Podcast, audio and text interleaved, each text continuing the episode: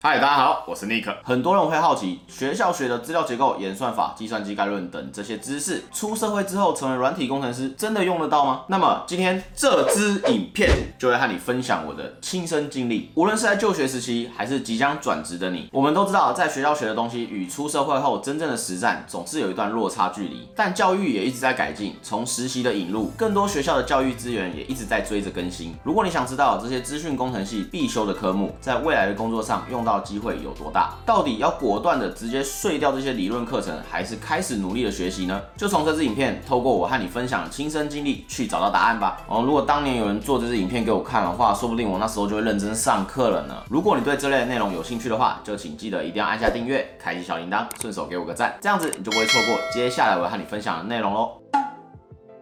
我大学时期呢，就读的是资讯工程学系。不过当时的我认为自己在实作课做得非常投入，但是在理论课的部分呢，就变得只是半吊子在读，怎么样就是提不起劲。每当我画的这些二元素，看着这些数值搬动来搬动去，学习演算法的时候呢，开始找最大值、最小值，为的就是应付考试。我都不能理解这和实作的课程到底有什么关系啊？还是其实是因为我的学校比较烂，我就烂。后来从大学毕业后，经历当兵，直到找到第一份软体工程师的工作的时候，我写着网页。建置后台、磕 CSS 的画面，我始终觉得这和我大学学的完全不一样哦。如果你在我出社会第一年就问我学校学的这些资料结构、演算法、计算机概论到底有没有用，或许当时的我可能会回你，教这些没有用啊，不如还教我一些 Git 啊、Framework 或者是 Docker 之类的东西。直到第二年，当时我换到另外一间软体公司的时候，就这么刚好有几位同事就是速成班训练出来的工程师，其中有一位表现特别好，我们就称他为小明好了。小明是速成班训练出来的，他花两个月左右的时间学习。网站开发，在此之前他没有任何相关的城市设计背景或经验。小明在这间公司和我一样，负责网页的商业逻辑开发，例如撰写评价系统、推荐人奖励以及会员登录登出的系统。我们大概这样子共事超过半年。在技术上，我发现我能够写的逻辑，基本上他也都能够写得出来。但有趣的是，在一些细节的地方，我发现有时候在网页开发上，例如对浏览器的了解，什么时候是 application 给的错误，什么时候又是浏览器的限制，以及解问题设计演算法的思路，我都有不同。的看法及更快找到答案的能力，但那时候我总觉得好像我自己资工系出来的也没有什么特别的加成，好像跟速成班的工程师也差不了多少嘛。诶，直到我共事超过一年之后呢，因缘际会下，公司的业务量开始逐渐的成长，也因此对软体的成长有了一定的要求。面对到的问题呢，也一次的比一次还要深。这时候刚好有个课程是关于资料库效能进阶优化的实作课程，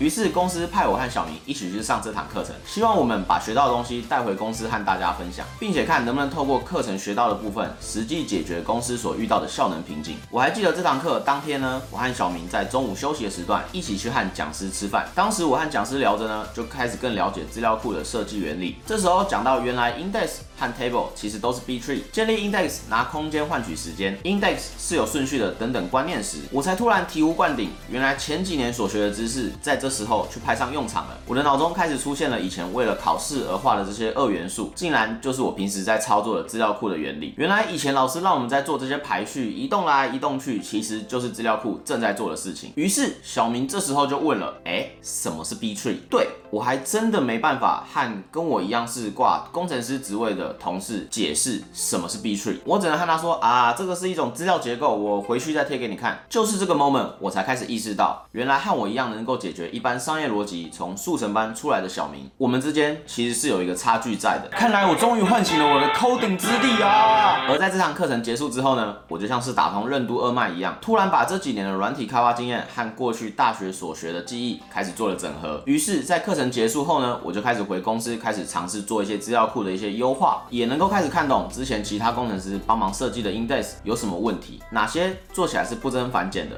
哪些是真正有优化到的。我还记得后来和课程的讲师问了一个问题：老师，你认为在大学没有学好资工的人和完全没有学过资工的工程师有差吗？我还记得讲师是这样子回答我的，我觉得有差。就算那些东西当时你没有学好，但你依然泡在那个环境里，当你需要用到的时候，会比别人更快联想到，更快找到答案。而当初讲师的这个回答，就真真切切的发生在我的工作经历上。不过这个故事并没有这么快的结束，在这个透过资料库课程明显拉开我和小明之间差距的半年之后，我们公司的业务持续增长，开始遇到了更深的技术。接下来就从一般的网站系统开始碰到了交易撮合。这里粗略说明一下，就有点。类似现在的股市系统，有人挂买单，就有人挂卖单。而交易撮合就是将其相符的条件进行撮合，可能会完成部分的交易，或是完全成交。这时候呢，我在研究一些 open source 的专案，开始研究别人是怎么把这个交易引擎做出来的。于是呢，我就在开源的城市码里面看到了红黑树的实作。这时候我也觉得很有趣，去思考了一下，哎，为什么它的实作不会用二元素去找茬呢？因为在这个交易的演算法是根据订单的价格来做排序。假设交易的订单中，我们第一笔抓进来的刚好是最便宜或者是最贵的，那用二元素就会造成左右极度不平衡的状况，会造成什么呢？造成搜寻的效率低落。但这时候如果用红黑数的做法，就可以让整棵树长成左右平衡的大树，在交易撮合的效率就会变得比较好。哎，这时候是不是忘记了什么人？对，小明。小明他这时候在做什么呢？因为他没有相关的知识背景，所以他继续做着一般的商业逻辑实现，并且同时去补足这方面的知识。而我呢，我就顺便去协助这方面的技术开发了。我们可以想一下，或许这样的场景不是每一位工程师都遇得到的，但有趣的是，他却深刻记忆在我的工作旅途中。如果当你也遇到一样的场景，没有这些知识作为你的基础的时候，是不是就是所谓的书到用时方恨少呢？我认为人生没有白走的路，没有白学的事情，只是你不知道什么时候它会派上用场。尤其当你的目标是在大公司、国外工作的时候，一刷 LeCo 就知道你有什么知识需要去补足的了。与其到后来才后悔当初没学好，如果你现在就知道有差别，那就把它学起来吧。或许日子久了，你可能会忘记，但你的每一段知识都是透过不断的刺激去让大脑的神经元做连接。当这些神经元被连接，形成够复杂的网络的时候，有了扎实的基础知识作为打底，在未来当你要用到的某一天时，你会很快想起这段记忆，进而找到答案。